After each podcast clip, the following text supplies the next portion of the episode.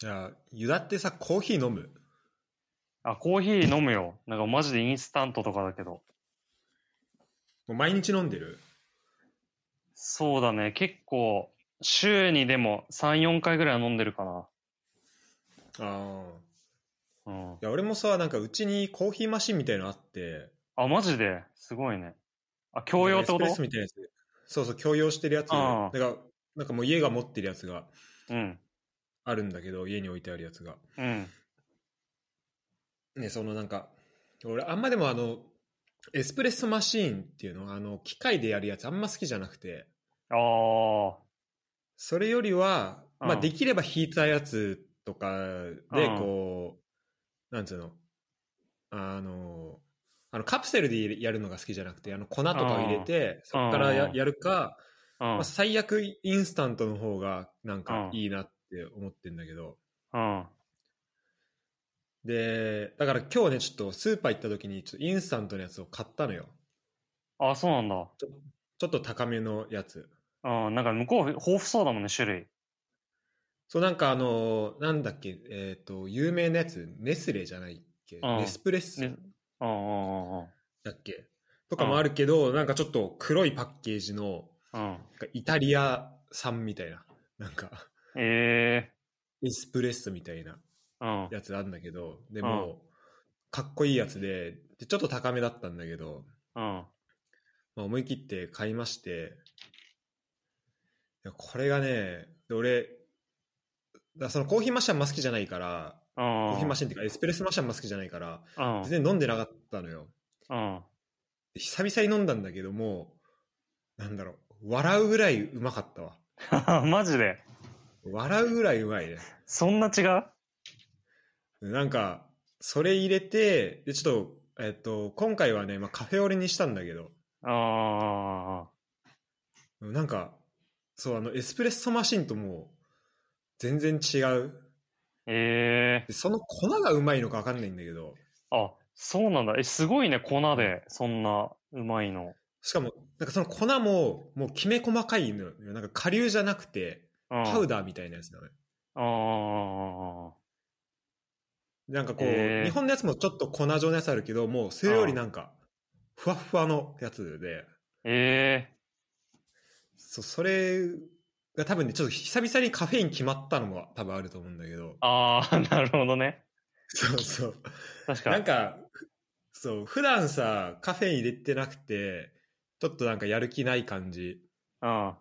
っていうか、朝起きたばっかで、ちょっとま、頭起きてない感じなんだけど、うん。うん。それ飲んだ瞬間にもう、頭めっちゃ冴えて、やっぱちょっと、なんだろう。まあ、すごいなと思う反面、ちょっと怖いなみたいなのは。いや、カフェイン怖いよね、確かにね。うんうん、でも確かにでもその粉状のやつは日本あんまないもんね。そそれかなんか大粒のやつか、本当に。そうだよね。結構、こ下流か、そうだそう、よね。それか本当に豆でちゃんとやるかみたいな。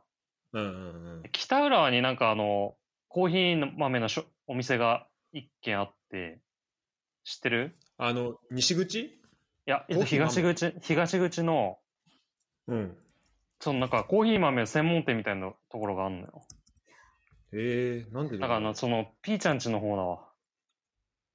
ピーター、ああのーなんだっけ、ササンガとかの方の。で、ちょっと路地は、路地入ったとこに、マジで、こんなとこにあんの？みたいな、住宅街にポッと現れるコーヒー豆のお店があるんだけど、ー、えー、そこで一回、こあ、かなとうん。そこで一回ちょっと引いて飲んだけど、めっちゃ美味しかったよ、確かに。やっぱ全然違うよね。こまあ、そう、引いて飲んだらもうさらに違うねいや、マジで全然違う。本当に。結構ビビった。ああ、そこ行きたいわ。いや、俺あそうだね。ちょっと、裏は結構ね、コーヒー屋さん多いからね。ああ、なんかそういう、意外と多いのかな。うんうん。あそのコン、多分俺調べたやつだと、コンコードかな。北浦図書館とか近い、いや、そこまで行かないかな。そうだね。いや、東口だから、あーうん。なるほど、なるほど。まあでもそう、あのね、とにかく、カフェイン決まっちゃって、やばいなと思ったんだけど、それ、え、それ今日、今朝の話？そう、ついさっき。で、なんか結構ね、あの、ブログとかいろんな人が投稿してるので、なんかカフェイン立ちをしてみたみたいな。あなんか、で、カフェイン立ちをしたら、もう2日目、3日目ぐらいで、なんか頭痛とか、ちょっと気持ち悪くなったりするみたいな人いて、あ。ああ。こいつらやべえなみたいな。毎毎日どんだけコーヒー飲んでんだよと思ってたんだけど、だそのね、なんか流れにちょっと、でもなんか結構それがね、今増えてるらしいんだよね、そういう人が。あ。ああ、そうなのよ。まあ確かにカフェインに触れる回数が多すぎるのよ。逆に。そう、毎日1日にな何杯も飲んでるとかさ、そうだね、確かに。結構そういうのだとまんま良くないじゃん。うんうんうんうん。でもちょっと今回これを買ったことによって、その流れを逆行しそうだなっていうの もう、カフェインのドツボにはまる可能性がある。そうそうそう。ちょっとそこはね、気をつけなきゃいけないなってところなんだけど。ユダは最近どうですか？いや、そうだね。あの、最そう、そう、それそれで言うと、だからそのうんコーヒーっていうのが俺の、まあ、最近始めたことになんだけど、うん。まあ、再開と言ったらいいのかな。うん。ユダはさ、前回、あの、戦術ボードをあそうだね買って話をしたじゃん。いや、買ってちゃんと届きましたよ。あ、そう、届いたとこまでは見たよ。そうそうそう。で、うんあのね、試合中ちゃんといろいろ動かしてやってるんだけど、うん。やっぱね、ど本当やっぱむずいよね、やっぱ。なんか、戦術って。うんうん。だからちゃんと止めてみ、そう、止めてみたりとかしてるんだけど、でもなんか、改めて、なんか、アナリストの人とかすげえなって思う。本当サッカーってさ、もう状況状況で本当に、最初、なんていうの、試合始まった後に、どれぐらいの感じでこう人が動いてるかっていう、なんとなく動かしてみたんだけど、もう人動きすぎて、もう、全然状況が変わりまくるから、も確かにう、、んその戦そうそうそう。術ボードだけでさ、そうそうそうそうそれを、それでこう、あの、その状況を追っていくってなった時に動かす駒がめっちゃ多いんだろうな。いや、そうそうそう。だからなんかそういうソフトとかすごいあったらいいなと思った。その自分で手で動かしてみて。ああ、ああ。そう、えなんか何分の何分の場面ってやったら、この、きっぱって出て、どこに何いるかっていうの出るやつとかさ。ああ。それなんのかもしれないけど。毎回それをさ、毎回それをこう、なんだろう。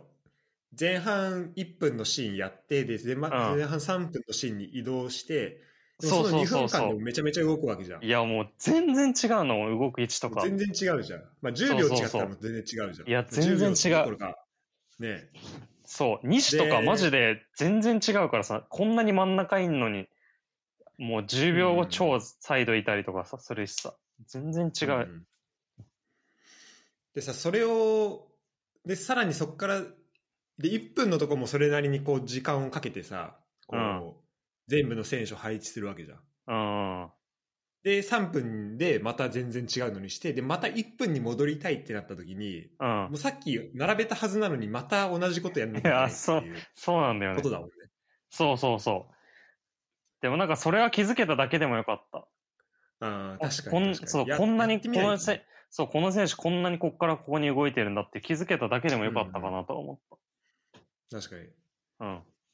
それで言うと、もうその次のステップはもう、あのせこの間、前回おすすめしたそのタクティカリスタとかにあなってくると思うよ。そのシーン保存とかもできるらしいから。あー、いや、そうだね。ちょっとそ、そっち行きたいわ。だからまあ、あの手書きでメモして、その、うん。重要なものは、なんだろう、電子、電子というかこう、そうだねパ。ソコンにまとめるじゃないけど、なんかそういうノリになってくるのかもね。こう、そうだね。試合中はバーってこう、手元で雑にメモして、そうだね。うん、それいやまあをタクティカリスタにどっかアウトプットするときに使う。うん。そう。結構選手はそのなんか、自主、マグネットで選手を作るっていうことにちょっと力を入れすぎちゃって。うん、一応そ れそそう。そんなのやつだろ。そう、ユンカー用のマグネットを、てか人 レッツの選手それぞれこう、やっぱ作りたいからさ。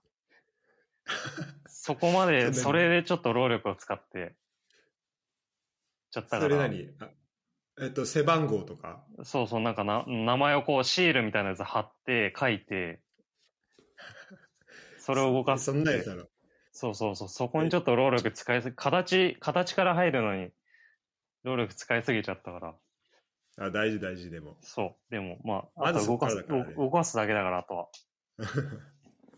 えーちょっとその写真ちょうだいもらっていい？それ。今回のこのエピソードの人、あれにしたいわ。カあバあ、もう、ぜひ。ー。うん。ありがとう。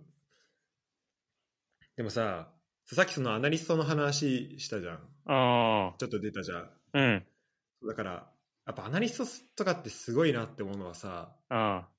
サッカーだったら、ね、22人いてさ、うんその動きがさ、本当、うん1秒でもめちゃめちゃ変わったりとかさ、うんす。るわけじゃん。うん。で、そっから、でも、説明するときって、その全部の22人の動きをうん。説明してたら、多分、うん。それで説明にならないと思うんだよね。そうだね。完全な説明ではあるけど、うん。それってこう、人に伝えるような説明ではないというかさ、うんマニュアルにそすんならいいかもしれないけど、うん。例えば監督とか選手とかに伝える説明じゃないと思うんだけど、うん。うん。そこからこの重要な要素をこうピックアップして、で、まとめて、で、ちゃんと伝えるっていうのが必要なわけじゃん。うん。うん。うん。それがすすごいよね。そうだね。それをピックアップするのがすごいよね。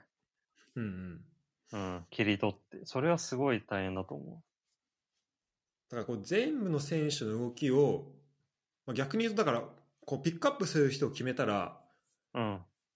全部の選手をそこまで正確にやって見てなくてもいいってことかもしれないよね。なんか、うん。そのシーンで重要な人の動きとかその周りの人とかをうん。追っていけばいいっていうことになるのかな。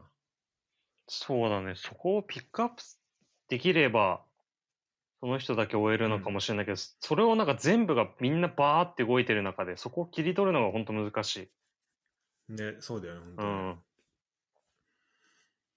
なるほど。じゃあ、実践編はもうちょっと後かな？そうだね。いや、もうでも、早く実践編に行きたいと思ってる。まあ明日もうね、ナビスコの初戦があるけどうんプ。レーオフ。そうだねまあ、。そこでお披露目となるのか。はい。うん、そうね。あじゃあちょっと、そっちの方も楽しみにしてます。はい。ぜひ。えー、と今回もね、一応これ、フットボール、はい。えーフットボール支部。はい。もうね、名前フットボール通信にしようかな。ああ、いや、いいんじゃない？それ。しらす何回か間違えてたし。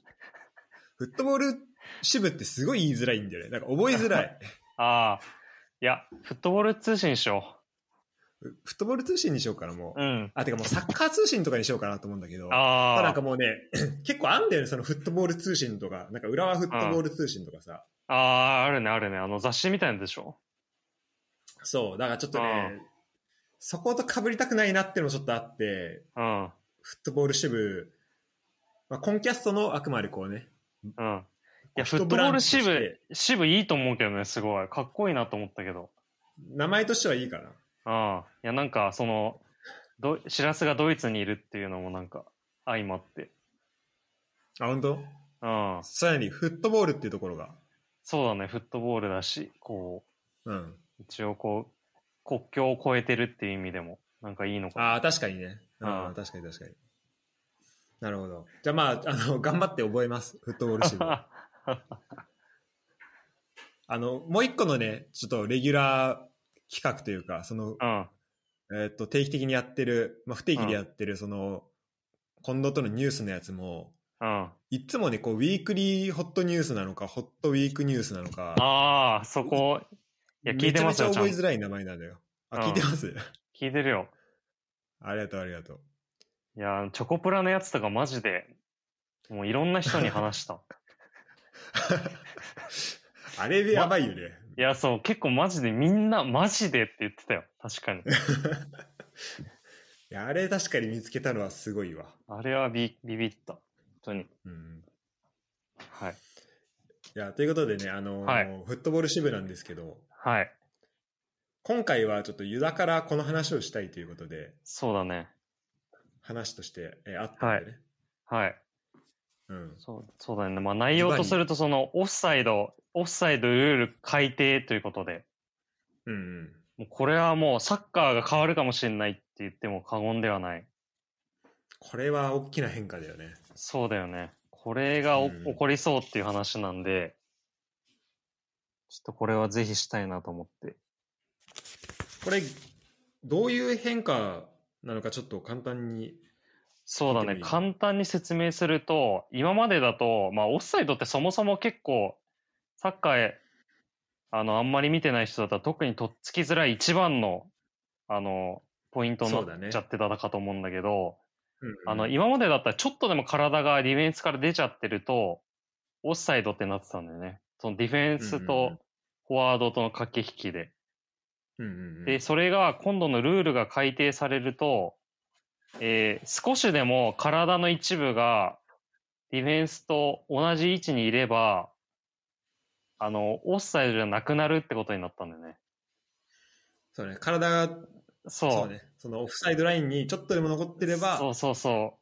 これがちょっと図とかじゃないと、ないと説明がちょっとしづらいんだけど、手の、例えば指先とかがちょっと相手の足のラインと同じだったら、あ、の、自分の体の足先と、足とかが全然出てても、オフサイドじゃないとかっていう、うんそう今までと全く逆のことが起き起きるってことだったんだよね。そうそう。だからなんか、あの、まあ、今まではオフサイドラインにからうんちょっとでも出てたらダメ。うん。そうだね。体がちょっとでも出てたらってことだね。そう。で、確かプレー可能範囲かな。だから、うんあの腕とか以外うんうんうんがちょっとでも出てたら、そうだね。なんか、ちょっとオフェンスとディフェンスとで違うとか、なんか、うん。その最近、なんかちょっと前までそこが違ったりとかしてて、で、うん最近ちょっとそこが、うんオフェンス、ディフェンス一緒になったみたいな、なんかいろんな流れがあった気がするんだけど、ね。うん。ちょっとそこ詳しく置いてなくて、ただまあ、うんとにかく、前まではちょっとでも出てたらダメだったっていうのが、うん。今は、その、ちょっとでも、その、オフサイドラインにかかっていれば、うん。体が残っていれば、まあ、OK となる。うんうんっていうところで、だから、大股一歩とか、うん。それ分ぐらいの結構違いが生み出せるし、そうだね。だから足が一個残ってればいいから、もう用意どんで、そのディフェンスをかなりこう、ディフェンスよりかなり優位な状況で、うん。ボールを受け、裏にぼ抜けてボールを受けるとか、そういうことも、うん。まあ可能になるっていうことで。うん。そうだね。だから、この文面だけで聞くと、そのオフサイドラインをちょっとで、ちょっとでも出ちゃダメなのか、えっとうんちょっとでも残ってればいいのかっていうので、うん。なんかそんな大きな違いに聞こえないんだけど、うん、ただこれ実際起こることとしてはめちゃめちゃ大きいことなんじゃないかな。そうだね。いや、もうかなりオフェンス有利に正直なるっていうのと、うんね。今まで本当にギリギリでオフサイドでなったっていうのがもうなん試合中でも何回もある話だから、うんうん。それが全ね部オンサイドになるって考えるともう全然すもうサッカーが変わってくるっていう感じだよね。うんうん。ちなみにこのルールはいつから適用なんだっけ？えっと、2022年の7月うん。おおだから、その次の多分、そう、カタールワールドカップからこれのルールになるじゃないのー。かな。うんうん多分。次のワールドカップから。でこれさ、なんか日本でどう適用するかっていうところがさ、すごいうん議論されてるじゃん。ああ、そうだね。議論されてるというか、なんか、うん大丈夫なのって声が上がってるけど、うんだって J リーグはさ、2月とかうん3月に始まってさ、そうだね。で、6月末までは、うん。何じゃあ、で、基本的に J リーグってその、ね、国際ルールにうん。準拠してやってるわけだから、うん。じゃあ6月末までは、その、オフサイドをちょっとでも出ちゃダメっていうルールでやってて、うん。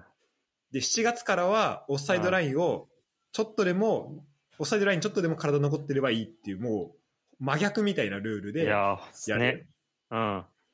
で、プレイヤーはまあそこにね、慣れていくっていうだけでいいかもしれないけど、審判はさ、そこをうん。ちゃんと運用していかなきゃいけないしうさ、ん。うん。いきなりその運用で、ね、例えばふ特に腹心とかさ、うん。そのトレーニングをしないで、うん。こう、で頭の感覚とかやっぱ鳴らさなきゃいけないと思うんだけどさ、うん。でも今日急にこれでって言ってなんかできるもんでもない気がするんだよね。いやー、そうだよね。そんな、そんな一週間ぐらいのあれで、今日これからっていうことにはなんないか、多分どっちかで統一するんだろうなと思うけどね。ああ、シーズンを。そうだよね。ううん。っていうふうにやんないと。まあ多分本当にやるんだったら多分新しいルールでやるんだろうけど。うん、そうだよね。うん。そだってワールドカップもあるからそうだねこに合わせていかないといけないっていうところそうだね。うん。でなんかそうなった時にその、えっと、JFL がその、うん。やるとしたらまあ一番その最初にルールを適用する国になるわけでそうだね。そうだね。だからそれがなんか可能なのかというかそれが許されるのかっていう問題もうん。一個あるよね。うんうんなんか、っと、今まででもこう途中から始まるやつでキックオフのルールとかさあとゴールキックのルールとかちょっと変わったりしたけど。それとはレベル違うぐらいのこう審判とか選手にへの影響はあるよねこれね。いや、そうだね。うん。まあ多分、あとワールドカップなかったら、いあの、半年様子見てやってたんだろうけど、今回ワールドカップがあるから、多分 J リーグ先行してやんないといけないから、そこは、うんまあ、見ものですね。そうだねそこはもうトラブルなく運用できればいいけど、うん。まあ VR もあるし VR もあるしうん。うん、まあまあ、ね、なんとかなっていければいいかなと思うけど。うん。で、どうですか、このルール自体は。いや、そうだね。知らす、そうだね。いや、なんか、これあれだよ。確かベン、アーセナルの監督やってたベンゲルがうん、提唱提唱してるっていうのはなんかで見たけど、あ、そうなんだ。へえそうそうそう。なんか元からオフサオフサイドのルールはなんかいろいろ言ってたみたいで。うん。うん。いや、でも結構その、なんだろうな、その他のスポーツに目を向けると、うん。なんかバレー、バレーとかさ、うん。卓球とかも結構ルール変わってきてるみたいなのよ。へえ例えばさ、バレーだとよく、まあ、詳しいことよくわかんないけど、前昔はサーブ権っていうのがあって、ああ、確かに。サーブ権があるチームじゃないと、そうそう、と点入んないみたいな。そうそうそう。そういうのがあったりとかして、今はもう全然そういうの入ったりしてきて、で、確かうん卓球もなんか、1セット、まあ、1ゲームか、20何点だったやつが10何点とかになってきて、うんまあ、よりそのなんか、一般の人が見やすいように、うんうんうん。そのエンターテインメントとして見やすいようにはなってきてるっていうのは、まあ、そのどのスポーツも起こってることだから、なってんだね。そうそう、まあ、サッカーも今回、そのよ、より点が入りやすいっていうことじゃん。そうだね。そうかなりだから別にエンターテインメントそうだねこれはね。そう、まあ正直それ自体はなんか、あの、なんか頭ごなしになんか歴史がとかっていうのもなんか自分、なんか違うのかなって、点入るのはもちろん正直スポーツとして面白いことだから、うんうん。本当そう思う。れそう、はなんかすごい楽しいの、いいのかなっていう。まあで、やっぱ見る人にとってやっぱ点入った方が面白いし、うんうん。そう、もういやっぱ今最近、奥さんとかで一緒にサッカー見てるけど、やっぱ点入らないとやっぱ寝ちゃうもん。そうねどうしても。うん、やっぱそんな0-0のなんか守備硬い試合、まあ、サッカーすごい好きだったらもう面白いかもしれないけど、やっぱ普通の人が、あの今、無観客で、あの、ネットとかで見るのが基本の中でさ、まあうんまあ、ネットフリックスとかアマゾンプライムとかいろんな面白いやつが手軽に見れる時代で、そんなサッカー90分0-0の試合見るっていうのは正直き結構厳しいよね。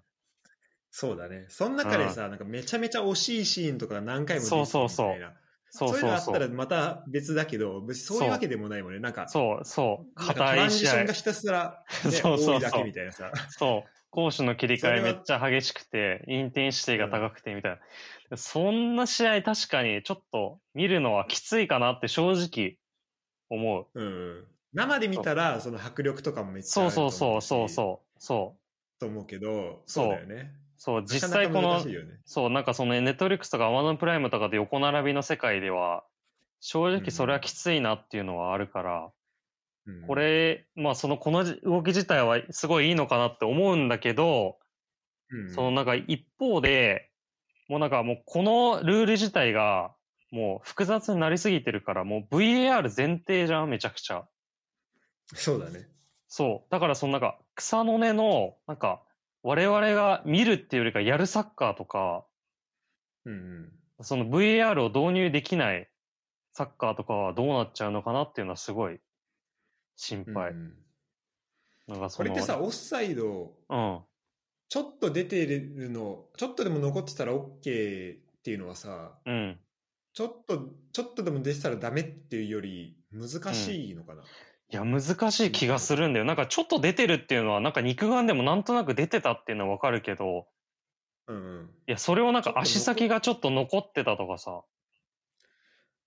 確かにこのかんあのこの場合でじゃあ新しいルールでオフサイド判定するって時はもう完全に出てるっていうことだもんね。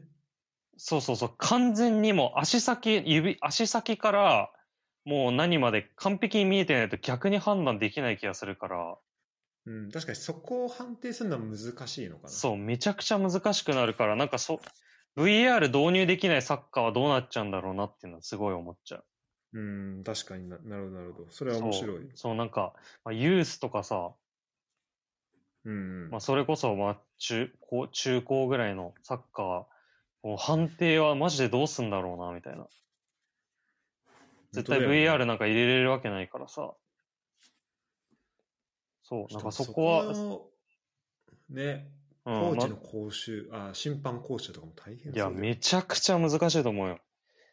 今までだったらなんとなく出てたらオフサイドできてたけど、いや、それ足先残ってるかもしんないじゃんって言われたら、旗上げられなくなっちゃうから。ね。うん。まあ、あの、それで言うと、えまあ、そもそも論だけど、こう、オフサイドってもう、うん。あの、人間がやるのも無い理なや、そうなんだよね。いや、無理だよねほんとそう。無理無理。無理無理。うん無理だけど、そのなんかかなり今までだったらちょっとはできてた気がするんだよね。明らかに出てたっていうのは分かってたはずだからさ。うんうんうん、確かに。そう。なんか体のなんか出てる方を見てればよかったけどさ、ちょっと残ってる方を見るっていうのはすごいハードルが高い気がするんだよね。重なってる方を見るのが難しいのかな。そうそうちそう。ょそうそう、そこそんなをね気がするまあそうちゃんそう、ちゃんと審判やってるわけじゃないから分かんないけどさ、イメージだけど。そう、イメージね。そう、うん俺も、いや、どうな、どうなんだろうなと思って。うん。なるほど、なるほど。いや、そう、だから、こう、そこがね、実際運用するときにいろいろ大変だなとかってこともあると思うんだけど、うん。なんかまあ、こっから起こることとして、例えば、うんこのサッカーがじゃあ変わるよって言ってるわけじゃん、こっから。うん。かなり大きなルール変更だよって言って。何か変わるっていうことなんだけど、うん。ユダ的にはこれどういうふうに変わっていくかなっていう、なんとなくこう、考え方とかある。あ攻撃的に、攻撃にまあどんどん有利になっていくわけじゃん。そうだね。まあ、攻撃に有利やなって言って、まあ、どうだろうな。まあ、まあ、まあ、打ち合いが多くなるのかなと思うけど、うんうん。そうだね。なんか、けうん、なんだろうな。その試合的に、そのなんか、本当人にどんどんマンツーマンみたいなのが増えるのかなと思う。戦術的に言うと。うん。なんか今まで結構組織的に守ってたやつが、本当に誰々はこいつを見てみたいのがよりなんか強くなるのかなみたいな。うんうん、確かにこの、組織的にこう、まあそ、もうオフサイドトラップ的なさ、うん。それがもうかなり難しくなるよね。いや、むずいよね、もう。うん、無理無理。うん。だってそれこそ、このルールでオルンがいたらもう大変なことなんだよ。いや、本当だよね。本当だよオ。ルンが去年あんだけ点決めたけどさ、オフサイドだったらもう何回もあったわけじゃん。そうそう。いや、何回見たもん、それギリオフサイドだ、オールンガーみたいなね。そうそうそう。うん。でそれも体ちょっと出てるからオフサイドだってなるとそうそうそうもそれが全部 OK になるわけじゃん。いや、そう。しかも、あ、オルンガとか足長いから、足ちょっと残ってるっていうの超あるから。そうそうそう。だから、うん。そういう意味だとその、体でかい選手は結構有利になりそうだよね。いやー、マジ。ジでそうだね。うん。で、あとはだからその攻撃が有利になっていくってところで、うん。まあ、普通に考えたら攻撃の人数をじゃあ増やしましょうってなるけど、うん。まあ、一方でそうなると、ね、自分、まあ、向こうも同じルールだから、じゃあ向こうも攻撃増えてきて、うん。で、そうなった時にこのどのバランスに収まるのか、そうのん。そうだね。うんそこはちょっと注目したいよね。うん。そうだね。うん、じゃあ、もう本当、最初俺思ったのは、じゃあ、もうなんか、ウイイレとかししかやったことない、なんかファイブトップみたいな。で、あでなんか、もうさ、できんじゃん。もう、何？えっと、ミッドフィルダーが本当アメフトのクォーターバックみたいになって、そっから、あもうなんかいいロングボール裏にバンバン出しまくって、あ。いろんなパスコースから、うん。まあ、タッチダウンじゃないけど、まあゴール決めていくみたいなさ。確かに。なんか、なんか5人ぐらい走らしとけば誰かしらオフサイドじゃないみたいなね。そうそうそう。うん。で、も、そのミッドフィルダーに求められることが、だから、まあ今とまた変わってくる。うん。うん。っていうふうになもうなんのかなとも思ったけど、でもそうなった時に、守備がね、また大変になるし、そうだね。トランジションのとこどうなるのかなとか、だからうん逆に今結構その4局面でさ、攻守とその間のうん。攻攻攻撃から守備、守備から攻撃ってうんなんか分かれてるけど、で今そのトランジション、その攻撃から守備と守備から攻撃のその2つの局面が今結構、2つのその、ね、なんか注目され始めてるけど、うん。じゃあ逆にこのルールになったら、その攻守で結構くっきり分かれるようになるのかなとか、ちょっとうんなんか、まあ思ったりとかしてて、まあそれはどうなるのかなっていうのはちょっとね、今後注目したいところでは。確かに、でもすぐもう前線狙うプレーが増えるだろうね、単純に。うん。そうね。うん。だそれはすごいスピード感も出るし、こう、うんそれこそサッカー初めて見たみたいな人は、うん。すごい楽しみやすいというか、まあ、ゴールにまっすぐこう突き進んでいくプレーだから、うん。面白くは、そういう意味では、そういう意味での面白さはまあ増すのかなとは。そうだよね。うん。うん。やっぱなんか最初初めてサッカー見る人とやっぱ見てからすごい言われるのがさ、なんでなんか最終ラインであんなパス繋いでんのみたいな。うんうん、あれなんで後ろに下げちゃうの？なボ前にボール運ばない意味がよく全然わかんないんだけどみたいな。うん、言われるじゃん。うん、そうだね。そう。やっぱそういうのは、あの、オフサイドなくなったらまあ、回数的には減るの、回数的には減るのかもしれないなとはちょっと思ったけどね。そうだね結構それが原因で、それが理由でサッカーあんま好きじゃないっていう人も結構いるから、いや、そうだよね、やっぱ。本当このファンベースはどんどん広がっていくと思う、これ。うん、そうだね。うんで、これで、このルール変更で一番得する人誰が知ってる？いや、わかんなこれ近藤なんだよね。い。え、なんで？え、やっぱそうあのガーナ使ってんじゃん。あの、であの、何も見ずにあの、カーよ。丸、そう L1 丸っていう三角を、L1 三角飛ぶフライパスの。そう、フライスルーパスがめちゃめちゃ強くなるから、確かに。多分 Wii で2022ではもう、ね、め。ちゃめちゃ、確かにめ。ちゃめちゃ強くなると思うよ。確かに。早くギャン引退してほしいな。そうだね、そこもギャン引退させないと、そこは。そこ間に合わないともうエ。ディットで作ってくるからね。確かにね。いや、本当は、え、確かに L1 三角がめっちゃ強い。めっちゃ強くなるよね。うん、単純に。っていうので、えっと、オフサイドなんだけど、ちょっとその、簡単になんかオフサイドのなんか歴史みたいなうんうとん。ころで、はい。話をしたいなと思ってて、っていうのも、基本的にはこう、まあ、22人でやるわけじゃん。うん。サッカーって。だから、でピッチのサイズもそんな変わってないし、ボール1個っていうのも変わってない中で、うん。まあ普通に考えたら、なんかそんなルール、あそんなプレーの仕方って変わらないはずなんだけど、うん。でも結構この、まあ、何十年とかの間に、まあ、いろんなプレースタイルができてて、まあ確かにそれはなんかじゃんけん的にグーを出すチームが多いから、じゃあパーを出し、うん。それに対してチョキが出てみたいな、そういうのもあるけど、うん。でもやっぱそこになんかルールがどんどん変わっていったから、それに応じてこう、プレーの仕方が変わっていったみたいな。のもあると思うんだよね。で、それでちょっとまあ、ルール歴史みたいなところで、ちょっと簡単にあの話をしたいんだけど、はい。で、ルールが変わることによって、オフェンス、ディフェンス、どちらに有利になるのかみたいなはいはいはい。ところをちょっとね、焦点当てながらあ、話したいと思うんだけど、面白い。で、これね、ちょっと、あの、始まりが1863年になるんですけど、あの、そんな長いこと話さないんで、ちょっと安心して。うん。で、まあ、サッカーはね、あの、ご存知の通り、えっと、イングランドから始まりまして、うん。えーで、もともと、フットフットボールっていうね、鍵括弧付きのうんフットボールっていうので、まあサッカーとラグビー、なんか混ざったようなスポーツだったらしいんだけど、はいはい。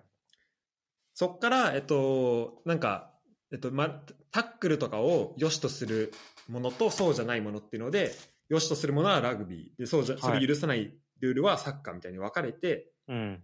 で、でさで、なんかもともとその、なんか私立の学校、パブリックスクールで結構、あパん？パブリックスクールが私立じゃないか。まあなんか、結構お金持ちの学校でやってた、うん。そのフットボールっていうスポーツうんで、この学校ごとに結構ルールがね、全然違ったらしいのよ。まあ、なるほど。ど。えーっと、大富豪学校でルール違うみたいな。なんかローカルルールみたいな感じで、それをじゃあ統一しましょうってなって、で、統一しないと、こう、対外試合ができないから。うん。うん。で、対外試合やりましょうって作ったのが、この1863年の全国統一ルール。うんうんで、あ、60、そうね。で、それの時のルールが、えっと、オフサイドについては、えっと、ボールがオフサイドライン。だから、ラグビーみたいな感じで、うん。うんうんうん。自分より前の人にボス、パス出しちゃダメとか。うんうんうんで、えっと、ボール、えっと、ハンドについては、えっと、ダイレクトだったら、その、ダイレクトパス、えっと、ダイレクトパスっていうか、ノーバンのボールだったらキャッチしていいとか。はいはいはい。で、そこから、あの、フリーキックとかね。その、で、あと、人数も11人って決まってなくて、その、両チーム同数だったらいいよみたいな。なんかそういう感じの、まあ、ざっくり、なんか今と比べると結構違うけど、まあ、そういう感じのルールで始まったらしいんだよ。はいはいはい。それが、えっ、と、今から140、158年前はい。とかかな？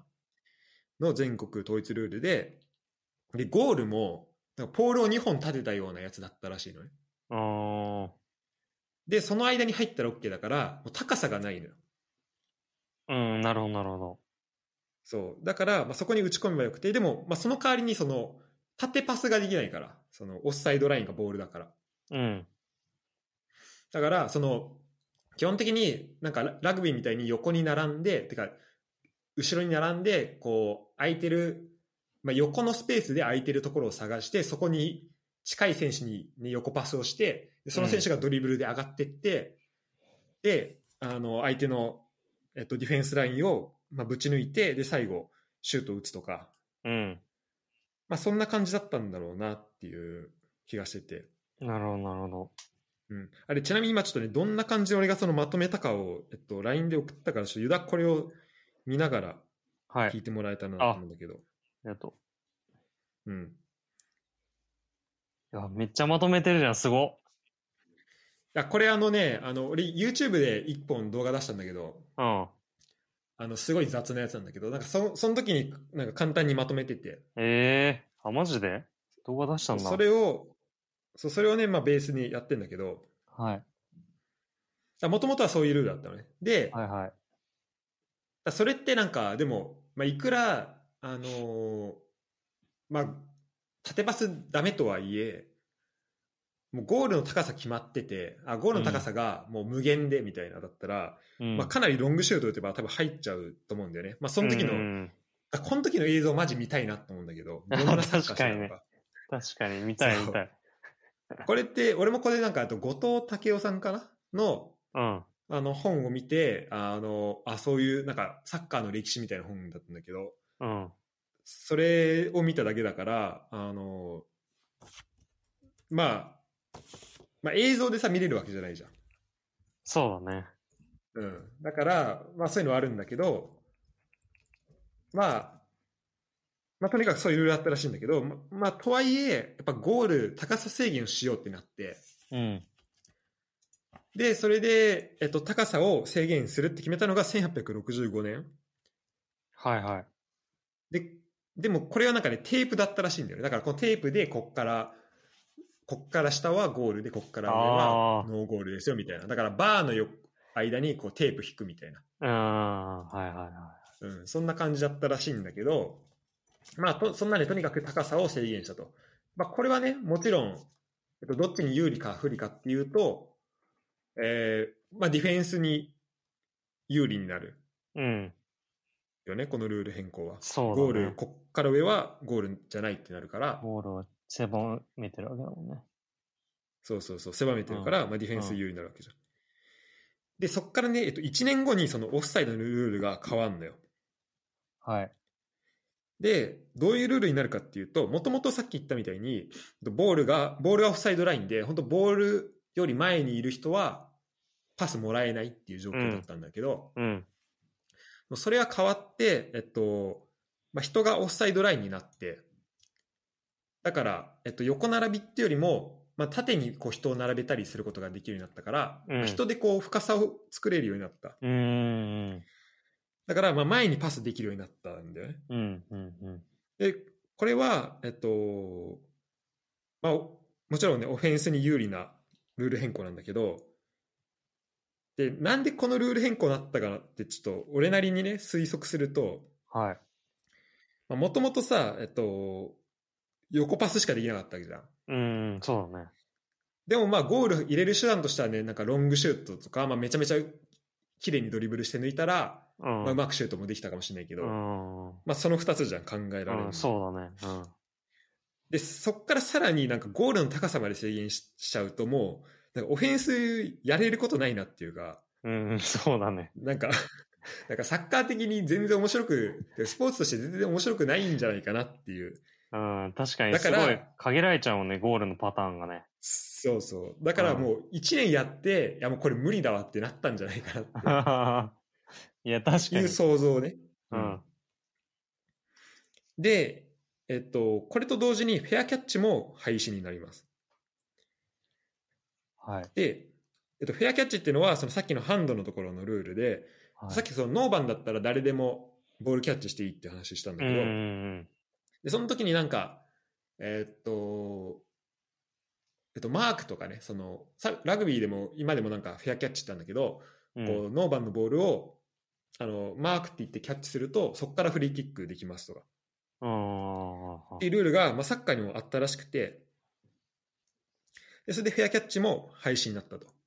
うん。で、えっと、そうなるとこの時ってまだゴールキーパーないっぽいんだよね。ああ、まだないんだ。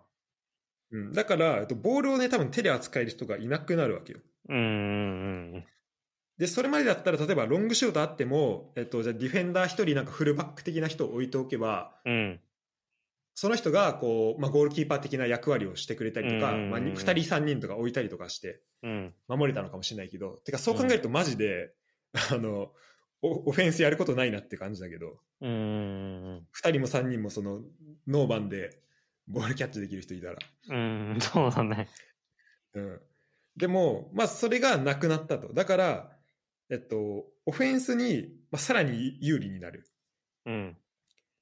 っていうので、まあ、ゴールが、まあ、まあだから1個縦パスが生まれやすくなったっていうのでまず最初のオフサイドルール変更があったのとあとフェアキャッチができなくなったことでディフェンスがその相手のロングボールとかを誰でもキャッチし,、していいっていう状況じゃなくなったうんうんうんうん。し、えっと例えばゴー、まあ、シュートとかもそのボール手で防げなくなったっていうことだと思うんだよね。うん。うんっていうのが、えっと、せとその最初のゴール高さ制限の次の年に起きたことで、でさすがに多分ここで、あのー誰もゴール、誰も手で扱いののやばいっしょってなって、ああ、で5年後に、だせん結構いやうま長いことやったなと思うんだけど、1871年にゴールキーパーが導入されたらしい。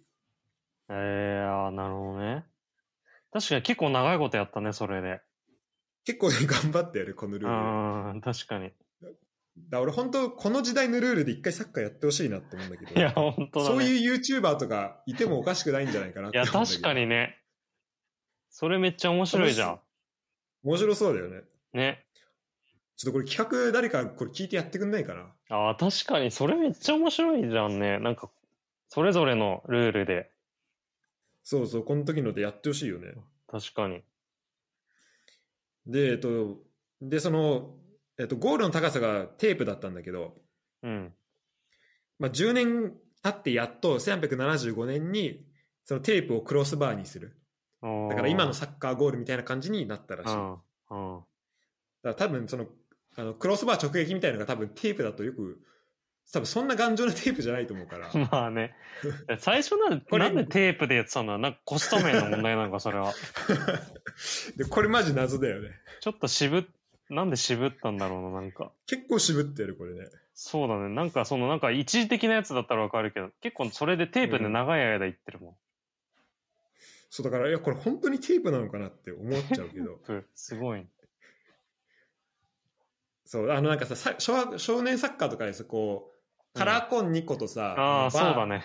でやった時のあのゴールみたいな感じになるよね。これ今ゴールだったのみたいな。いや、そうだね。でもそれよりもだってでもひどいじゃん。だって。テープそれ。よりもひどいよね。うん、コーンの方がまだ全然いいもん。本当だよね。うん。まあ、そういうことらしい。うん。で、えっと、まあ、それをちょっと、まえっと、挟むように、1872年と、あとその10年後の1882年に、それぞれコーナーキックとスローインが導入されたらしいんだよね。あで、それまでどうなってたかっていうと、まあ、要はコーナーキック、スローイン導入されたってことは。そのゴール、ボールが出た時にどっちボールになったか、どっちのボールかっていうのがまあはっきりしたってことなんだけど、うん。それまではなんかね、奪い合いをしてたらしい、そのピッチが。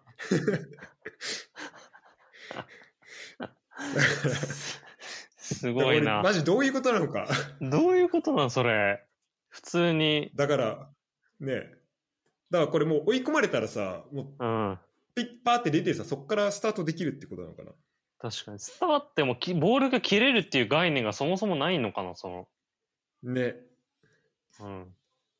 でまあ、いや、いや、本当だよ。だからマジこの時のルールを本当、あの、今の、てかテレビとか映像でちょっとの残ってたらなってマジ思うんだけど。確かに。奪いもろすぎる、それは。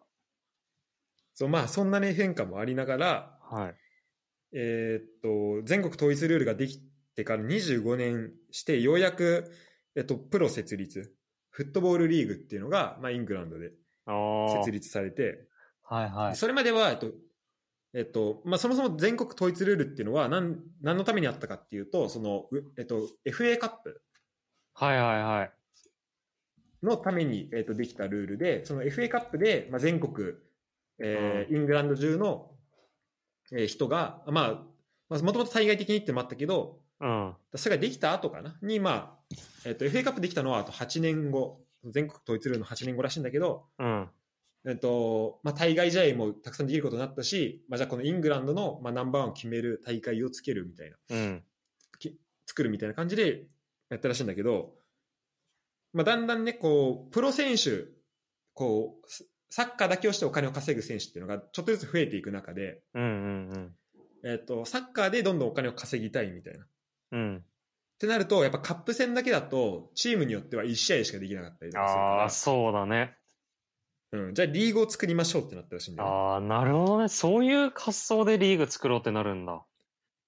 そう、いや、そう、これ面白くて、で、なんかそこから今のスーパーリーグとかの話聞くと、うん。あやっぱ試合数欲しいよねとかなんか、ああ、確かにね。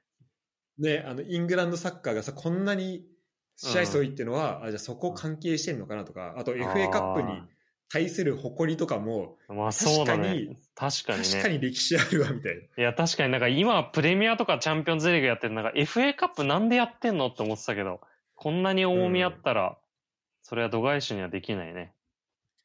いや、本当だよね。うんで、本当もう、だから FA カップは、もう最初から、もうイングランド中のどのクラブにも、こう、門戸を開けて、どのチームでもへ参加していいよっていうことになっているから、ーうん。うん、まあね、だからその、で、最初の方は、だからこういうテープとかで多分やってたんだよね、それで。うん、うん。うん。で、えーまあ、細かいこと言うと、なんか、その前までは、なんか、あそこからなんかレフェリー制になったらしくて、その審判の仕組みが。うん。リフリー制で、。それまではなんか、なんかアンパイア制だったらしいんだよね。で、アン、で、その、アンパイア制ってどういうことかっていうと、うんなん。か、両チームから一人ずつ、なんかアンパイアって呼ばれる人を持ってきて、うん。で、えっと、基本的には、サッカーをこう、内側で、あもう、選手にプレーしてもらいますと。うん。で、なんか、例えばファール、明らかにこれファールなのに、あの、あ明らかにファールじゃんってなった時に、うん。えっと、選手がなんか異議を申し立てて、まあ、どっちかのチームが異議を申し立てて、うん。今のファールでしょって言うわけよ。うん。いった時にその両チームのアンパイアが、この両方でこう判定を下す。あ今のファールだった、今のファールじゃなかったっていうのを、ええこうレフェリーじゃなくて両チームから一人ずつ出して、で、しかもその、しんえっと、選手から異議があった時に、それを、その権利を、そのなんだ、判定みたいなのを使うみたいな。っええてのがあったらしいんだよね。面白い。うん。でもこれさ、両チーム一人ずつじゃん、出すのが。うん。うん、そだから、えっと、そうなると、あの、例えば、こう、意見が分かれることもあるわけよ。う。うん、そうだよね。そんなの多発するよね。そう。で、その時に、その意見をくく、えーじゃあ、最終的にどうしますかっていう、その伺い役に、うん。なんかレフェリー、そのレフェリーってまあ、なんかリファーっていう英語でさ、なんかこう、うん参照するとか。伺ううんみたいな意味あるけど、それをされる人っていう意味で、なんかレフェリーっていうのが、ええそうそうなんだ。そうそう。で、っていうのがもともとそのアンパイア制うん。っていう中でのレフェリーだったんだけど、ちなみにアンパイアってなんかもともとの意味だとなんか、なんか not イコールって意味があるらしくあるらしくて、だから、うん。まあ推測だけど、やっぱり両チームから一人ずつこう選手、あ、てかこう、うんアンパイアを出すわけだから、うんまあ二人、その二人は、やっぱこう、イコール、あの、平等にはできないよねってい。う。そういう人を守ってきてやってたのかなっていう推測ができる。ええすごいな。で、そこから、えっと、やっぱリーグにするってお金をもっとね、こう、や、こう稼いでいくとか、でそこになんかもっと平等性とか、こう、うんが必要になった時に、ちゃんとしたレフェリーをつけましょうっていうところで、えっと、ピッチ内、まずなんかね、レフェリーがピッチ内に入れるようになったらしいの。なんかそれまではね、ピッチ外から判定してたらしいんだけど。ああ、なるほど。だって、う、う、お伺い役だもんね、だって。ピッチ入れないよね。そうそうそう。うん。そうそうそう。っていうのと、あと、中断権。だから、笛を吹いて、あ、今ちょっとファールあったよ、みたいな。そういうのもできる権利もそこで発生したらしい。なるほど。だからかなりこう、レフェリーに、まあ、けあの、権利がついてきたんだよね。この、うんうんこの一連、えっと、プロ化に伴って。うん。もともといた、えっと、両チームから一人出してたアンパイアっていうのが、まあ、この中立な立場の人からっていう形で、こう、ラインズマンに変わっていったとか。あうん。あ、なるほど、なるほど。そういうねラインズマンはその流れってことなんだ、じゃあ。そうそう、そういう流れらしい。なるほどね。うん。でえっと、その10年後にやっとルールブックで11人制が明記されたりとかうん。っていうことになって、で、1925年に2度目のルール変更がありました。はい。なんだけど、時間大丈夫？あ、大丈夫、全然。大丈夫 ?OK。うん。そうで、このルール変更っていうのが、えっと、で、これさっき、その縦パス OK になったって言ってたんだけど、うん。えっと、具体的に、その、どういう、えっと、じゃあ、で、人が、選手がオフサイドラインになったことによって、えっと、まあ、ボールだけじゃなくて、選手もオフサイドラインになり得るっていうことになっていることによって、えっと、ど、どこがね、オフサイドライン、具体的にどういう状況だとオフサイドなのっていう話をちょっとさっきしてなかったんだけど、はい。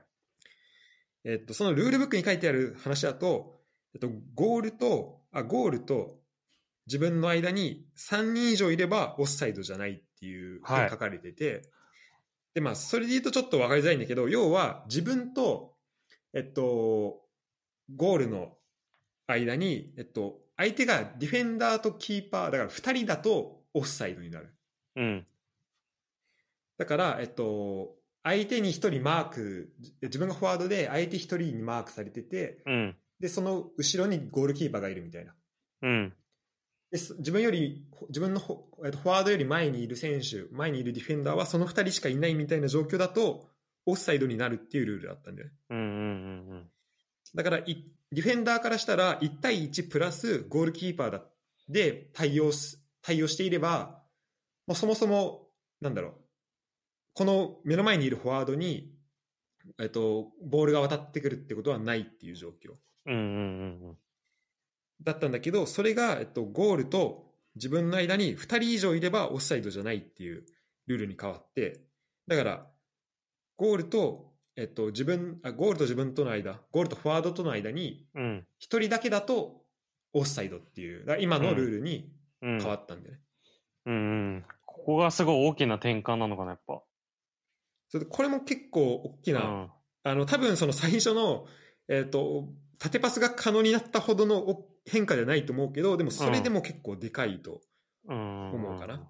うん。まあ、今だったらさ普通にこうねディフェンダーがまあ1対こうマークつけてればえっ、と、まあ、まマークつかれててもえっ、と、まあ、そこからボールもらってうまいことこう前へ向ければ、まあ、シュートまでいけるかもしれないけどもうそ,、うんもそもその状況だとあとパスすらもらえないパスもらってもオフサイドになるっていう状況だったから、うん。それが変わったっていうところであの、まあ、これも結構オフェンスにとって有利なオフサイドルールの変更になったっうんうんうん。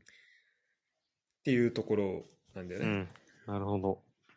うんでだから、えっと、この時にでなんかそれまでは結構、えっと、だからそうね、えっと、結構2バックで守ってるっていうのは結構あったらしいんだよね。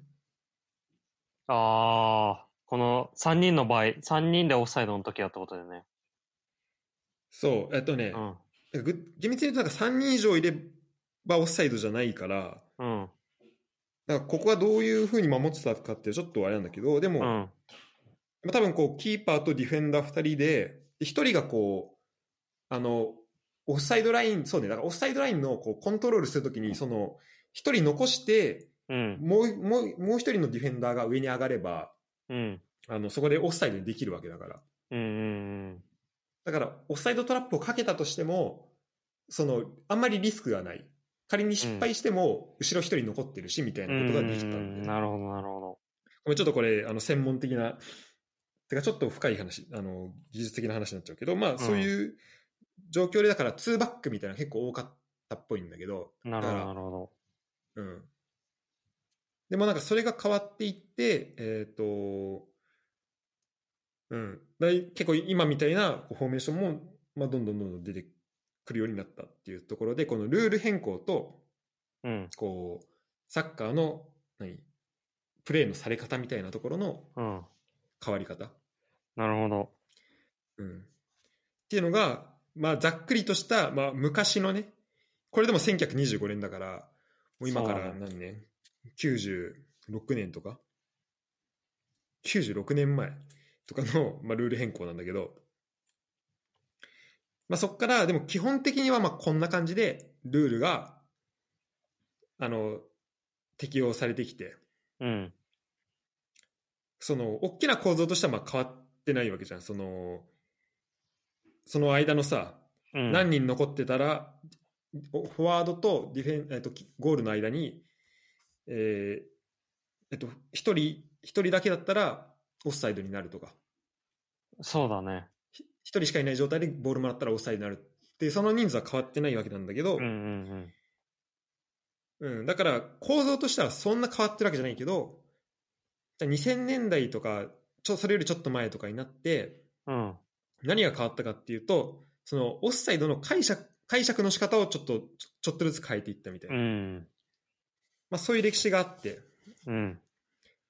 うん、で、まあ、一個そのそこで面白いなって思うのは、えっと、1984年のあのトヨタカップで、はいはいプラティニの幻のゴールってはい。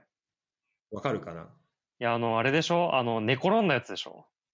そうそうそううん。あのめちゃめちゃねあのこうこぼれ球かなんかを一回右足でシュートフェイントして左足でうん打ったんだけど、それをもうなんかリフティングみたいな感じでうん。相手すかわしてごいよね、あれね。うん。すっごいゴール決めたんだけどそれがオフサイドでうん。でオフサイドもなんか自分はオフサイドポジションにいなかったけどその前にいた選手があのオフサイドポジションにいたうん。で今見ると別にその選手がなんか相手ディフェンダーに関与してたっていう感じでもないからうん。なんか今見るとそのオフサイドラインを超え、えっと、オフサイドポジションにいたってことでなんか反則を捉えてるように見えるうん。っていうところなんだけど、で、それは、えっと、そのオフサイドっていうのを、じゃあどういうふうにかんなんか理解していくかっていうところの、なんか解釈のところで、で、えっと、そのそのオフサイドの考え方として、まあ、一個あるのは、そのオフサイドポジション、今今だったら、うんオフサイドポジションにいること自体は反則ではないっていうのうがん、そうだね。うんうんうん。だからそこで、そこにいても、えっと、相手の選手とかに、こう、干渉してたりとか、あと、そこで、まあ、ボールを触れなければ OK とか、ブボールに行く振り、行くっていう意思を見せなければ OK とかっていうのがうん。あるんだけど、えっ、と、その1984年の時は、そういう考え方が、まあ、まだなかったのかなっていうか、だからオフサイドポジションにいたから、オフサイドっていうふうに、うん。まあ、捉えられたのかなってうん。いうふうに思ってたのよ、俺。あ、あそうじゃないんだ。でも、なんか、でこれね、あの、カツーさんっていう、カツーっていう、こう、うん。審審判クラスターみたいな、審判めっちゃ詳しいはい。ツイッターの人いるんだけど、その人のブログで、なんか、あの、オオフサイドの謎っていうね、記事が、その1からその4まであって、うん。でこれちょっとショーノート貼っとくんで、こう気になる人を見てほしいんだけど、でその人がなんかこう、オス、なんか俺と同じようになんかオフサイドの歴史を、うん。こう、ちょっと見てて、まあどっちかというとこの最近のやつが多いんだけど、うん。例えばこう1994年のアメリカワールドカップでは、なんかロマーリオがオフサイドポジションにいて、で、そのロマーリオに対してボールで出たんだけど、ロマーリオはそのボールを、あのボールに関与しなくて、ボール無視して、うん。で、それで足止まったオランダ代表のディフェンダーがいて、で、そこの、その隙をついて、その違う選手が、そのオンサイドからボールを取って、こう、ど、あの、ゴールキーパーと1対1で、まあ、ゴール決めたみたいな。ことがあって、その、1984年、あ、てか、もしオフサイドポジションにいることだけ、いることっていうので、こう、反則になるとしたら、うん。それもオフサイドになるべきうん。うもの。ん。まあ、これは1984年から94年っていうので、まあ、10年間空いてるけど、えっと、なんかその間でね、こう解釈が変わったかっていうのは、そこははっきりしないんだけど、うん。ただこの勝ツさんのその記事の中で一個はっきりしたのが、えっと、1909 1933年のなんかルールブックを持ってる人がいたらしいんだよね。ええ 貴重。で、そう。で、なんかしかもそれ日本のやつで、ええで、なんか1933年ってなんか日本が国際連盟からなんか、あのー離脱した年らしいんだけど、うん。ただ、えっと、FIFA には29年に加盟してて、でまだ FIFA には残ってたらしいんだよね。うん。だから一応この FIFA に準拠したルールであるっていう過程で話すけど、うん。でそこになんかちゃんとこのオフサイドのところに、オフサイドポジションにいること自体は反則じゃないっていう記載があるらしいんだよ。うん。そうだから、えっと、一応そのルールとしてはそういうことになってて、じゃああと、えっと、その選手が、オフサイドポジションにいる選手がこのプレーに関与したうん。ら、それはオフサイドですよってことなんだけど、じゃあ関与って何なのっていう。うん。そこが難しいよね。そう、そこに関するこの解釈がまあいろどんどん変わってきて、で、多分そこが明文化されてなかった部分とかもあって、うん。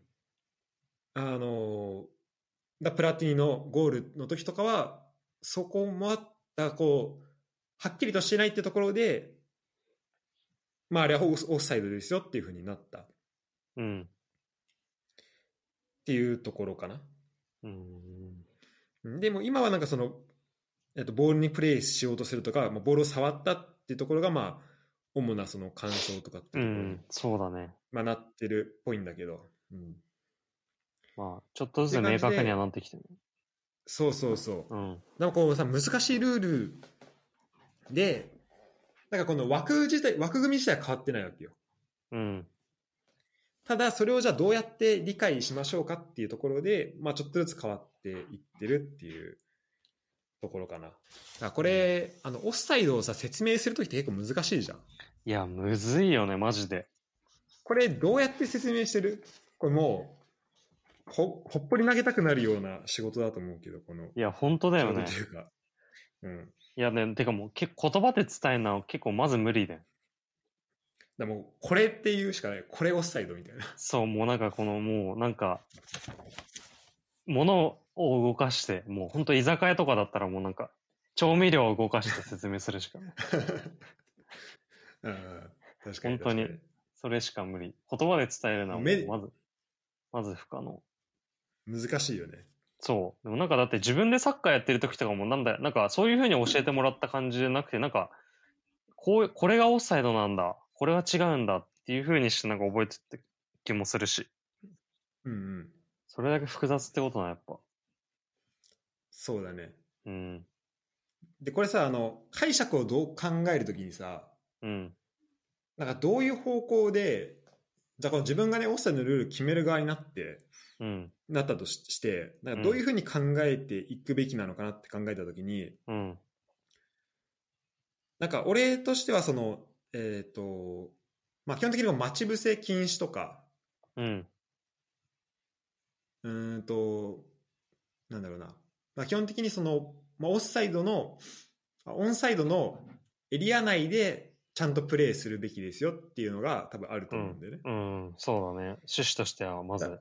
そうそうだからさ難しい例として例えばシュート打った時にああとパスそれロングパスした時にうん。ロングパスした瞬間では、えっと、オフサイドにいた選手うん。がいてで袖に、えっと、その選手じゃなくてディフェンダーが追いついてでトラップしたとうん。でもそのトラップをミスってでそこであの、えっと、そこにいたフォワードにボールを渡してしまってシュート決められるみたいな、うん。じゃあこれってオフサイドなのどうなのみたいなのってあるけどああ、難しいね。で結構まあそれは状況によると思うんだけど、うん。うんとままあ、よく言われるのはなんかそのそのボールをそのディフェンダーがなんかコントロール可能ででこうコントロールしようとする意思があってうんっ。ていう中でそのボールが渡ったとしたらもうそれはオフサイドじゃないですとかうん。そういうのあるけどなんかだそのルールでこうなんか不当にこうなんかまあズルができないようにっうん。ていうほ方向になんかまっするかなと思ってこうルールを変える側だとうしたら、ん。うんだから、まあ、俺も説明するときはまあ難しいけどねなんかだから待ち伏せとりあえずだから待ち伏せできないよとかこううん。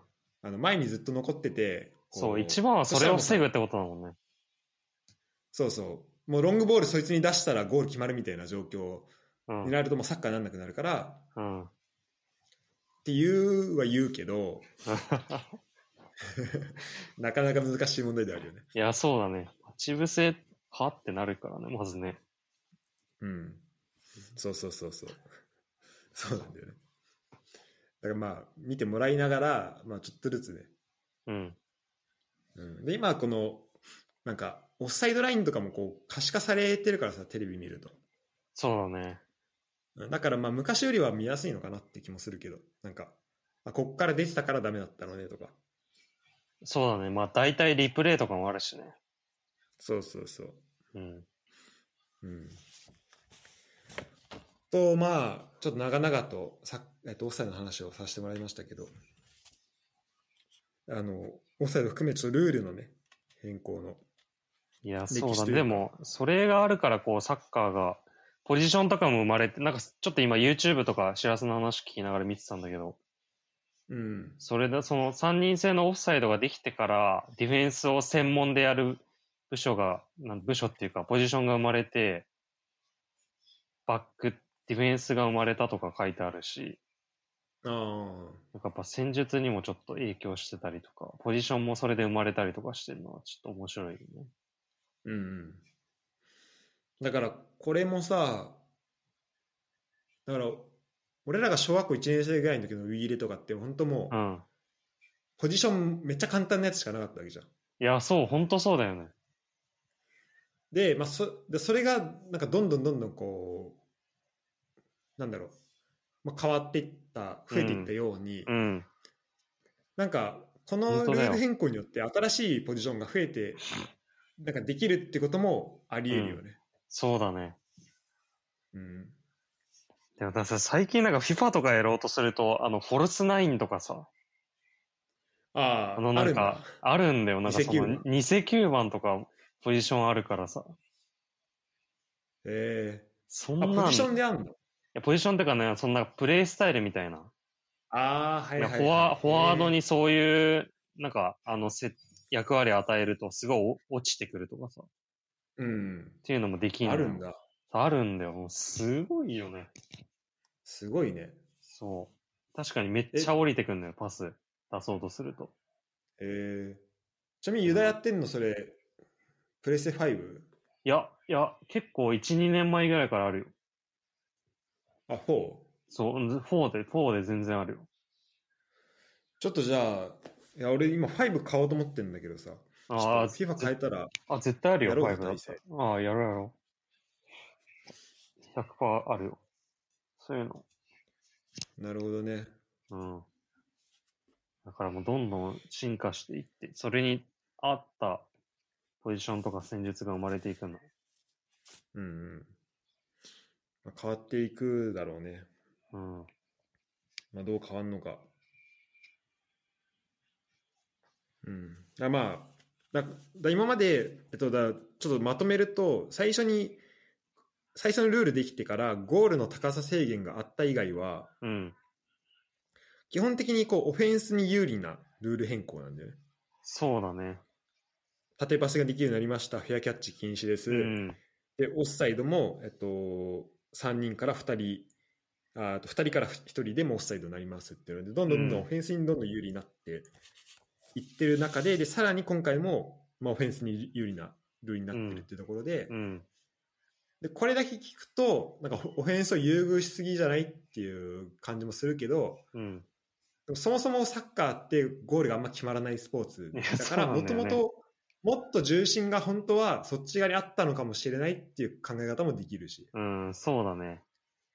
うん、そう、まずそのオフサイドをまずやってる時点で、だいぶディフェンス有利から始まってるはずだから、そうだね、うん。うん、そこからだんだんこう、いや、オフサイドやってるんだからっていうことで、オフェンスにだんだん寄ってきてるっていう流れはあるのかもしれない。うんうん、なんかどういうだこの今後のどう変わっていくみたいないやそうはだね。でも、点入るのは単純に面白いけどな、やっぱり。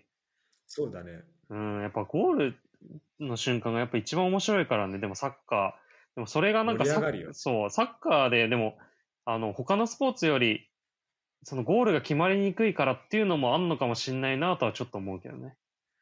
うんうんうんその待ちに待ったゴールだからこんなに嬉しいのかっていうのを、それはね本当だよそうね、1-0の1点ってめちゃくちゃ嬉しいしさ、そうなんか4-0とかも4点目以降もうなんかそうそうそう。も なんかああんまり気持ち入らないもんねういや、そうなんだよね。マジで。だからそれが例えば5-4とかなった時にどうんうなるかってところあるよね、そうだね。5-4の5はまあ嬉しいからね。うんうんうん。なるほどなんかそれがちょっと思ってるのはこう中盤が空洞化したりするのかなってああ、それはありそ思うんだよねう。うん、確かにね。でそのじゃんけん的に言うとじゃあそうそうなるからそこの間を使ってくるチームまで出てくるのかなとうか、ん。だからある程度残る部分とめっちゃ変わっていく部分がなんかあるのかなっていう気はするけど、そうだね。うん、まあ確かに、まあ、戦術的に言うと、そう、まあ、じゃんけん的に結構もう、サッカー来てるから、うん、まあ、進化はすると思うけどね。そうだね、うん。まあ、どういうふうに変わっていくのかっていうところで、えー今後もねはい。ちょっともう1時間近く取っちゃったんではい。今日はこんぐらいにしますかそうだね。簡単に、えっ、と、今週どんなことがあったかっていうハイライトと、あとまあ次回どんなことをちょっと話したいかみたいなことを、はい次回予告して。ちょっとそう次回予告もしながらなんだけど、えっと、まず、最近あったことで言うと、えっと、ブラインドサッカーの日本代表が、まあ、本当今朝だね。けはい今朝っていうか、まあ、日本、ドイツ時間の今朝だから、そっち、うん。まあ、お昼とかうん。に、えっと、準優勝うん。で、えっと、アルゼンチンうん。に、えっと、2点取られて負けちゃったんだけど、これ見た？いや、見てはないんだけど、その、なんか、結果みたいなのは見てた。結果見見た、うん。なんかね、あれなのよ。あの、すえっと、YouTube とか、あと、スポライブっていうアプリで、うん。うん。なんか、あのー無料で、で、しかもなんか、バンド、バンドエイジとか、なんかえ解説でみたいな、でやってて、ー、えで、まあアルゼンチン、なんかね、最初総当たりでやって、その総当たりの成績が良かった2チームとか4チームとかがその決勝トーナメント行くみたいな感じー。らしいんだけど、あでそれで日本は、まあ、無敗かな？で決勝まで行ってでアルゼンチンとそのグループリーグでは引き分けだったんだけどーうん。その0-0でじゃあその、まあ、決着をつけようってことでやったんだけどなんか相手のねその2点とも取らゴール取られたの同じ選手なんだけどその選手のシュートマジうまくてえー、ちょっと見てみよ全然取れないシュート。う。えもうマジ隅っこついたいいシュートで、うん、ただ日本もなんかあのパスとか結構長めのパスやってて、うん。そこいんの見えんみたいなの結構あってー、えー。普通に試合として見てて、ね、面白かった、ああ、マジか。うん、っていうのでうでも、でも準優勝だからねこれはうんいや、すごいよね。今までベストが、えっと、ベスト4かな？だったんででアルゼンチンはまあめちゃめちゃもうこれでなんか3大会連続優勝らしいからっうーん。ていうので、えー、まああったのとあと今ね、えっと、アンダー21のユーロ、えっと、チャンピオンシップがやってるんだよ、はい。でこれ今、えっと、俺準々決勝から1試合ずつ見ててあ、本当？ドイツの試合だえけ、ー。あ、見れるんだ、やっぱいいね。そうテレビでやっててでつななんとねもう決勝まで来ちゃったんだよね。あ、マジで？そう。で明日決勝なんだけど、えっとポルトガルとやるのかな。ドイツと。ドイツとポルトガル、うん。日本時間の月曜の朝4時かなあ、でも、ワウワウで配信って書いてあるわ。マジで？あ見れるわ、普通に。もしねこれ時間あるあの朝早く起きれる人は見てほしいなと思うんだけどこうなんかで今回結構出る選手をあのリストにしたのねなんかリストにしてこう、エクセルみたいなやつにこうデータどんどん今入れてってんだけど、うんこの選手スタメンでとかどのチームでやっててみたいなうん。このなんか手入力なんだけどさうん。楽しいねなんかああ、それはね、楽しそなんかしかもやっぱこっちの方が、まあ、効率はちょっと悪いんだけどう。うん。なんかこうデータを本当見ながらうん。こうあこういうこの選手とこの選手は同じチームなんだとかうん。見れて結構楽しいし、うん、けあと結構この2部のチームとか普段知らないチームとかも見れてすごい良かったかな。えー、でも、マジで今後多分財産になる、その、そっから代表とか入っていくはずだから。そうだねうん。そうそうそうそこがなんかマジ楽しくてうん。だからなあのさユース世代結構追っかけてる人いいんじゃんうんうんうんうん。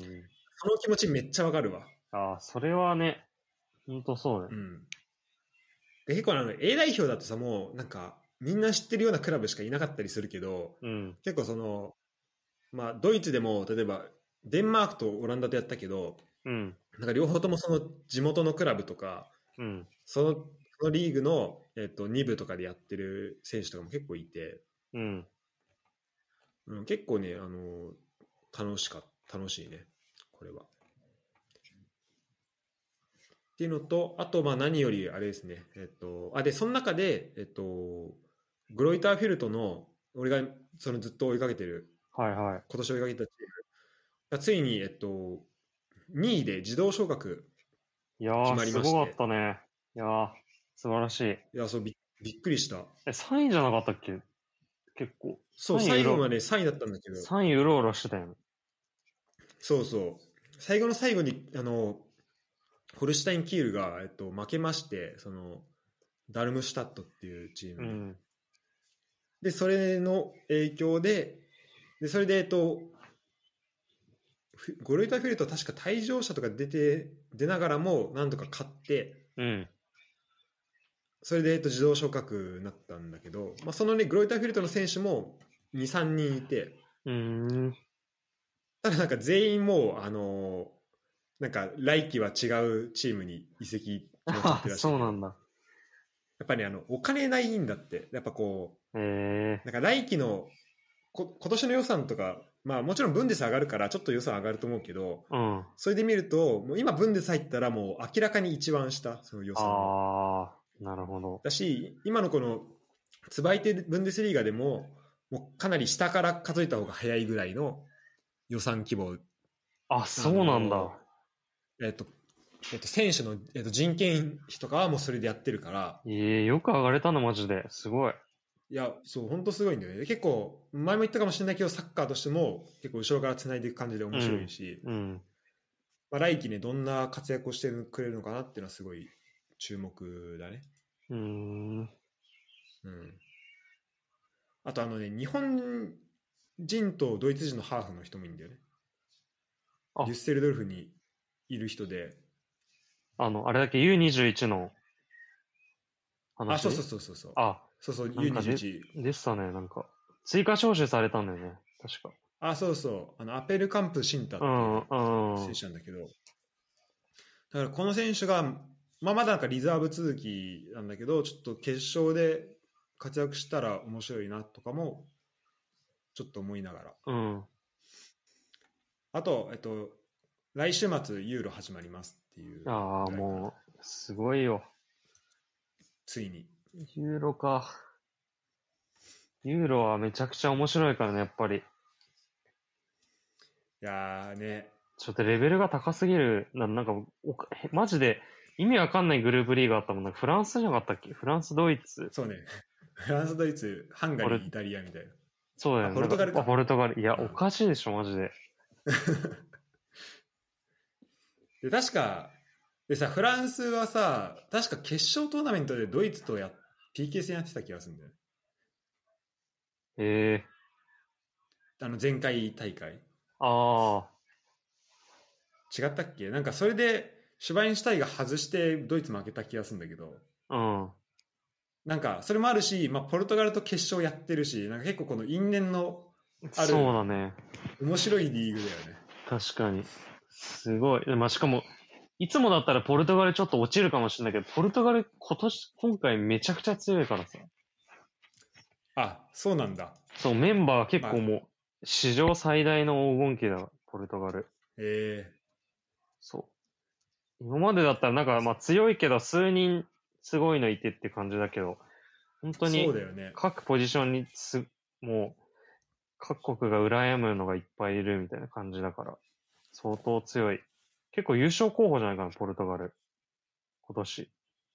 マジかちょっと楽しみだね、前本当回、前回、前回優勝できたんだから、今回絶対できるみたいな感じだと思うけどだ。って前回だってグループリーグ3位だからねね そうそうそうそそっからなんかその3位の中で良かったからっていうのでなんとか来てう。そうそうそう。で決勝までもすごいギリギリを勝ち上がってきた感じだったからいや、マジでそうんまあでもこれをなんかヨーロッパで見れるっていうのは本当う。いやー、それは本当素晴らしいね。羨ましいわ。なんか地味に2大会連続で見させてもらってるんでちょっとそのその周りのねこうユーロ周りの情報は日本にちゃんと届けないとなっていうふうにはい。ちゃんと、うん僕もあの、ワウワウで見ようと思ってるんで。あそうねじゃああの朝眠いと思うんで眠いこともあると思うんでまあそこははい。なんだろうチャットとかもしながらであ、そうだね。うんお願いします。やっていけるといいかな。はい。ということで、えーはい。すごいね、レッツなしでも結構喋れるね。いや、そうだね。やっぱ、喋れることあります。なんかレッツなしのがね、喋りやすい気がするな。いや、そうなんだよね。市場入りすぎる。レッツあるとやっぱ。そうそう。うん。冷静に喋れるね。だってレッツなしででも1時間半喋っちゃったからね。いや、本当だよ。普通のエ、普通のエピソードだ、これ。本当そはい。ということで、えー、まあ次回は、えっと、いつ撮るかはまだ決めてないけど、う。うん。あ、それで言うと、ちょっとサッカー関連の告知で言うと、えっと、今度アレックスがなんかユーロ特集をやってくれるから。ああ、いや、なんか聞聞いたわ、最近のやつ。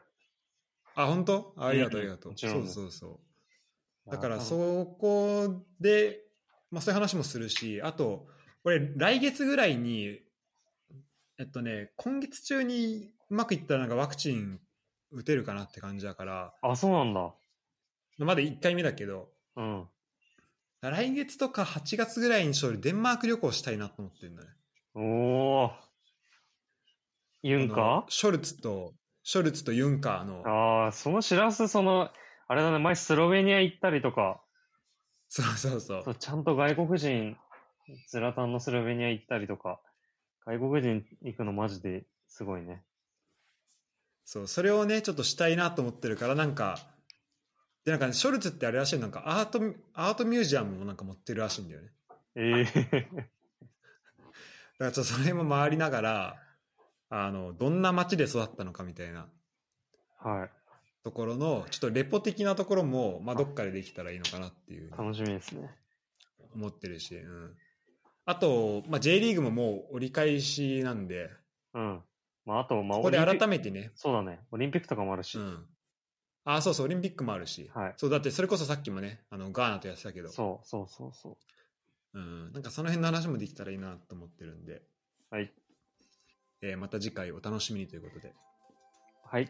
お願いします。今回は、はい、ありがとうございました。ありがとうございました。